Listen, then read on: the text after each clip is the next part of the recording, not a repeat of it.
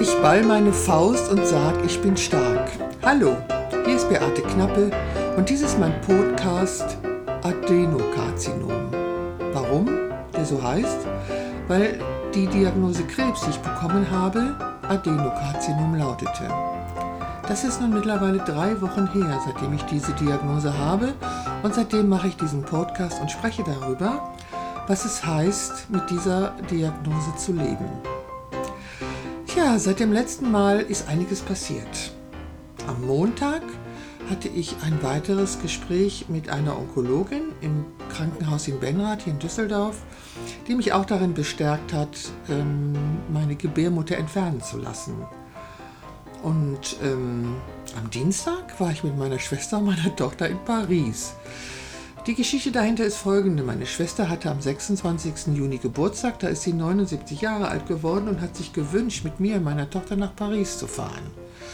Und am 26. Juni waren wir auch in Paris und das war der heißeste Tag des Monats. Also könnt ihr euch vorstellen, wie unerträglich heiß und wie unangenehm das war. Und wir waren trotzdem in Paris und haben beschlossen, das wiederholen wir zu einem späteren Zeitpunkt. Und äh, wenn man das Ticket für den Thalys relativ früh bucht, ist es recht preiswert. Und so haben wir im, spätestens im Juli das Ticket für den Dienstag im Oktober gebucht. Und also sind wir nach Paris gefahren. Und was soll ich sagen? Diesmal war es nicht der heißeste Tag des Jahres, aber es hat geregnet. Ohne Unterbrechung hat es geregnet. Ja gut, aber wir waren in Paris. Ach, es war schön. Es hatte was. Wir waren auf dem Eiffelturm und ähm, es war leider sehr neblig, dass man nicht weit gucken konnte. Aber was man sehen konnte, war schon schön. Und die Häuser und die Straßen, mh, das ist was. Was auch äh, sehr auffällig war oder ist, ist der Polizeischutz. Also sind die bewaffneten Polizisten oder Soldaten oder whatever, was durch die Stadt Paris läuft. Das ist schon sehr beeindruckend. Mhm. Also das war Dienstag. Und heute, an dem Mittwoch, hatte ich nun meine OP-Vorbereitungen. Das heißt, ich musste relativ früh im Krankenhaus sein. Ich bin so kurz nach sieben mit meinen Mädels losgefahren. Ich konnte sie nicht in den Hort bringen, weil, wie gesagt, der macht erst um 8 Uhr auf. Und außerdem waren sie ja in der Nacht von Montag auf Dienstag bei Claudia, der Leiterin des Hortes, und das hat ihnen nicht so gut gefallen. Sie sind etwas zu alt dazu, um nicht bei mir die Nacht zu verbringen. Die Negrita wird 15 nächste Woche und es fällt ihr schon schwer. Und ähm, so habe ich sie, und zu Hause lassen wollte ich sie heute auch nicht, weil dann heulen sie manchmal und machen Rabatz und so habe ich sie mitgenommen. Also, das war auch überhaupt gar kein Problem. Die haben im Auto tief und fest geschlafen. Das Auto kennen sie, das Auto ist für sie, für sie wie zu Hause. Also um kurz nach sieben bin ich losgefahren und es war nur Stau. Oh, überall Stau. Ich weiß nicht, was so viele Leute um diese Zeit auf der Straße machen. Egal. Und dann diese Bürokratie im Krankenhaus, Leute ich weiß ja nicht, was das alles soll. Zigtausend DSGVO-Dingenskirchen muss ich unterschreiben. Also ich muss erlauben, dass die Klinik, wenn jemand anruft und fragt, auf welchem Zimmer ich liege, Auskunft gibt, auf welchem Zimmer ich liege. Dann muss ich erlauben, dass die, dass die Uniklinik mit meiner Krankenkasse und mit meinen ähm, behandelnden Ärzten, also mit meiner Hausärztin und meiner Gynäkologin, die Daten austauscht. Was ist das für ein Schwachsinn?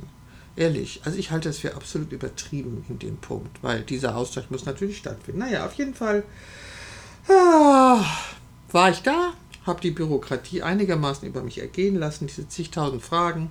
Und dann hatte ich das Gespräch mit dem Anästhesisten.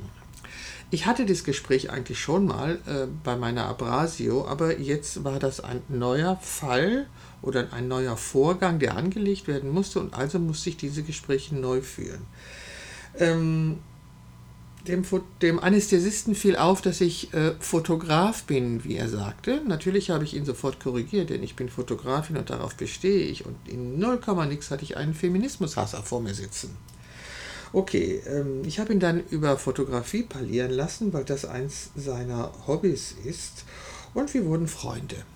Er hat ein, ein Familienhaus, eine Frau, zwei Töchter und zwei weitere Hobbys, habe ich erfahren.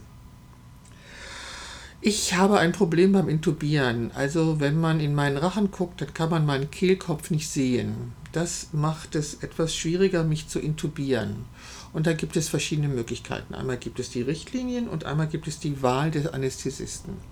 Und bei der Abrasio hat der Anästhesist, ein junger Arzt mir erklärt, dass er, weiß nicht, wie dieses Teil heißt, auf jeden Fall ist da eine Kamera vorne dran, sodass er sehen kann, äh, wo er den Beatmungsschlauch platziert. Dass ich trotzdem ähm, mich seitdem etwas heiser fühle, ist die normale Folge einer Intubation. Also ich muss auch zur Kenntnis nehmen, dass das, ein, dass das eintreten kann. Auch diesmal wieder. Dann äh, wurden mir natürlich erzählt, wie viel tausend Möglichkeiten es gibt, äh, dass ich, was ich durch die Anästhesie, Anästhesie, also dadurch, dass ich in Vollnarkose versetzt werde, was da alles passieren kann. Leute, wer braucht das? Wer muss das wissen? Habe ich eine Alternative zu dieser Operation? Das gleiche hatte ich dann mit einer jungen Ärztin, die mir ähm, erzählt hat, äh, was bei dieser Operation alles passiert. Also erstmal hat sie mir erklärt, was gemacht wird. Das fand ich hochinteressant. Und außerdem konnte sie mir erklären, woher diese Nacken- und Rückenverspannung kam, die ich äh, von der letzten, vom letzten Eingriff hatte. Meine Tochter hat schon gesagt, dass das oft Frauen erzählen, die so einen Eingriff haben wie ich und dass das wohl dazugehört. Und die junge Ärztin hat mir erklärt, das liegt daran, dass ich kopfüber auf einem Brett liege ähm, und äh, eben kopfüber und seitlich irgendwie äh, platziert werde, wird mein Körper platziert, damit die Gedärme nach oben rutschen und man besser in meinem Bauchraum hantieren kann. Das ist nachvollziehbar. Aber dadurch würden auch eben diese Verspannungen entstehen. Ist ja klar, wenn mein ganzes Körpergewicht auf diese Seite zieht und ich nicht runterfallen kann von dem Tisch, weil ich festgeschnallt bin, äh, reagieren meine Muskeln so. Vielleicht sollte ich mich vorher mit Franzbrandwein einreiben vor der nächsten OP, damit es dann nicht so schlimm wird. Naja, auf jeden Fall ähm, hat diese junge Ärztin mich äh, darüber informiert, was alles schiefgehen kann. Oh, ich weiß nicht. Ich kann es genauso wenig leiden wie den Begriff Totaloperation. So als wenn ich als wenn ich nur aus meinen Fortpflanzungsorganen bestehen würde und wenn die operiert würden oder weggenommen würden, wäre das total. Was für ein Quatsch. Naja, auf jeden Fall habe ich, am, ähm, hab ich am 14. Oktober diese OP und heute wurde ich eben darauf vorbereitet. Ah, mir wurde Blut abgenommen, ein EKG wurde geschrieben und äh, dann saß ich äh, voll gepumpt mit diesem Inputs in diversen Wartezimmern. Und im letzten wartete ich dann auf das Gespräch mit Frau Professor Doktor. Sie war sachlich, ohne Empathie und hat mir erklärt, äh, was sie macht und wie das gemacht wird, nochmal, fand ich auch nicht uninteressant. Und sie sprach davon, dass bei diesem Befund sie davon ausgeht, dass nach dem Entfernen der Gebärmutter auch der Krebs weg ist. Tja, davon gehe ich auch aus. In den, in den diversen Wartezimmern, in denen ich gesessen habe, im Laufe dieses Vormittags, äh, ich war erst so gegen 15 Uhr wieder zu Hause, sahen, saßen auch andere Frauen, unterschiedliche Typen von Frauen. Ich habe gesehen, dass die eine gerade die Chemo hinter sich hatte und die Haare wieder langsam anfingen zu wachsen. Oder bei einer anderen, dass sie eine Perücke trägt. Es waren Frauen in meinem Alter, es waren jüngere Frauen, es waren dicke Frauen, schlanke Frauen, dünne Frauen, Frauen in Begleitung und Frauen alleine. Ich fand es irgendwie schade, dass wir uns nicht unterhalten haben, denn irgendwie schienen wir doch alle in der gleichen Situation zu sein, bis auf die jungen Frauen, die ihre Babys auf dem Arm hatten. Warum die da waren, weiß ich nicht. Es ist halt eine Frauenklinik. Ich hätte gerne erfahren von den Frauen, die vielleicht die gleiche oder eine ähnliche Diagnose wie ich bekommen haben, ob es ihnen auch so geht wie mir. Ob auch sie das Gefühl haben, dass in ihrem Leben gerade die Stopptaste gedrückt worden sei. Mir geht es seit drei Wochen so. Leider habe ich vergessen, wie lange der Pathologe für die Untersuchung braucht. Ähm, ich glaube, es war eine Woche oder zehn Tage. Also spätestens Ende des Monats weiß ich das. Also spätestens Ende des Monats gibt es ein Gespräch mit einer Ärztin, die mir sagt, Frau Knappe, da ist nichts mehr, der Krebs ist vollkommen entfernt und weg. Hm, ich werde maximal drei oder zwei Tage im Krankenhaus sein und dann kann ich eigentlich mein altes Leben wieder aufnehmen. Doch was heißt das eigentlich genau? Mein altes Leben wieder aufnehmen. Darüber denke ich eigentlich nach, äh, seitdem ich aus Ameland zurück bin. Also manchmal stürzt meine Stimmung ab, so wie ich das im letzten Podcast erzählt habe. Aber ansonsten denke ich darüber nach, welches Leben ich eigentlich wieder aufnehme. Natürlich wird nichts so sein wie vor der Diagnose. Das kann gar nicht sein. Ihr kennt den Spruch, man steigt nie zweimal in, den, in den gleichen Fluss, weil das Wasser eines Flusses sich fortbewegt. Auch wenn man an der gleichen Stelle baden geht, ist es ein anderes Wasser, in das man einsteigt. Und so wird es auch bei mir sein. Wenn also der Go-Button wieder gedrückt werden wird, ähm, was ist dann? Was mache ich dann mit dem Leben, was ich dann habe? Wie, wie verbringe ich das?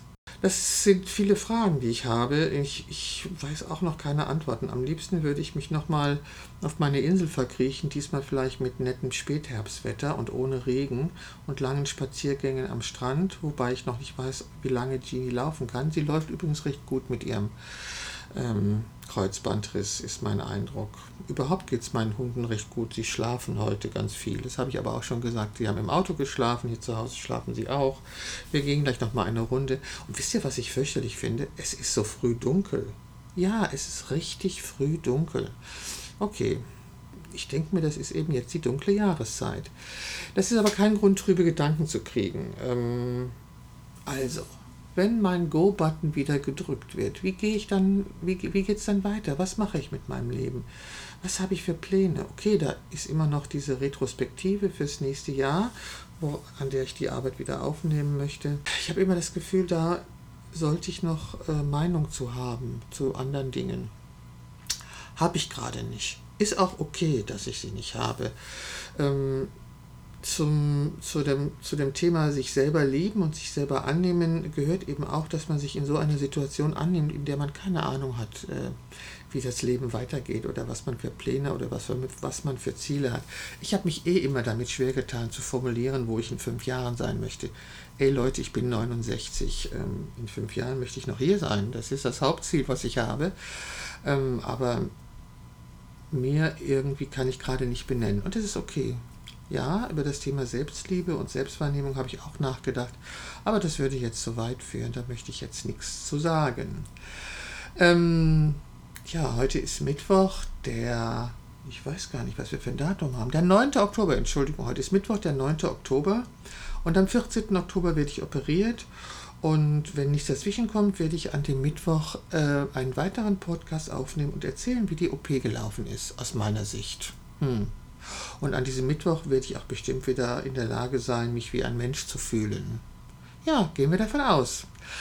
Okay, das war mein Podcast, das Adenokarzinom.